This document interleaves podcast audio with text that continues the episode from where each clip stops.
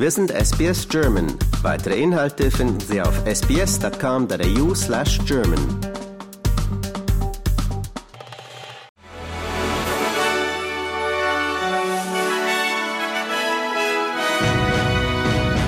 Sie hören den SBS German News Flash an diesem Freitag, den 24. November.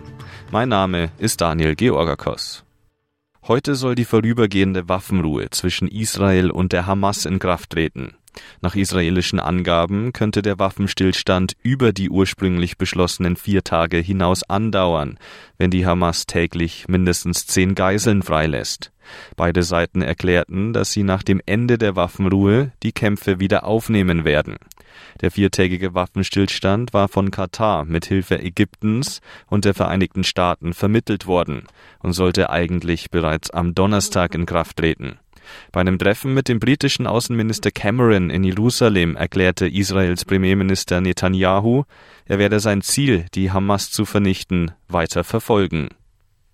Bei einem schweren Waldbrand in den nördlichen Vororten von Perth sind mindestens zehn Häuser komplett abgebrannt. Mehr als 500 Feuerwehrleute versuchten mit Unterstützung aus der Luft, das von heißen Winden angefachte und sich schnell fortbewegende Feuer einzudämmen. Die Behörden warnen, dass es noch Tage dauern könnte, bis die Feuer unter Kontrolle gebracht werden können.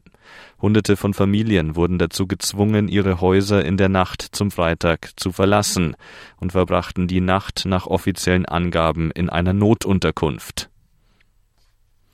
Die Niederlande stehen nach dem triumphalen Wahlsieg des Rechtspopulisten Gerd Wilders bei der Parlamentswahl vor schwierigen Koalitionsverhandlungen. Wilders will künftig mit seiner islamfeindlichen Partei regieren und Nachfolger des scheidenden Ministerpräsidenten Mark Rutte werden. Das Wahlprogramm seiner rechtspopulistischen PVV schlägt ein Verbot von Islamschulen, Moscheen und dem Koran in den Niederlanden vor und will Kopftücher aus Regierungsgebäuden verbannen. Zudem strebt die Partei an, in einem Referendum über den Ausstieg der Niederlande aus der EU abzustimmen. Im Iran ist nach Angaben von Menschenrechtlern wieder ein Demonstrant hingerichtet worden. Das Todesurteil gegen den Mann sei gestern in einem Gefängnis in der Stadt Hamadan im Westen des Landes vollstreckt worden. Er war verurteilt worden, weil er einen Offizier der iranischen Revolutionsgarden während einer Demonstration getötet haben soll. Es war bereits die achte bekannt gewordene Hinrichtung im Iran im Zusammenhang mit der landesweiten Protestwelle.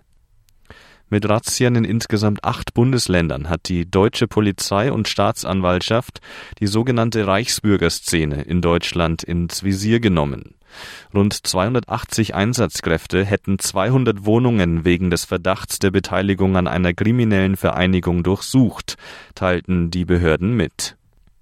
Es wird erwartet, dass die australischen Käufer am diesjährigen Black Friday einen Rekordbetrag ausgeben werden. Trotz eines schleppenden Jahres bei den Einzelhandelsausgaben rechnet die National Retail Association mit einem Umsatz bis zu 6,3 Milliarden Dollar in den vier Tagen vom heutigen Freitag bis Montag.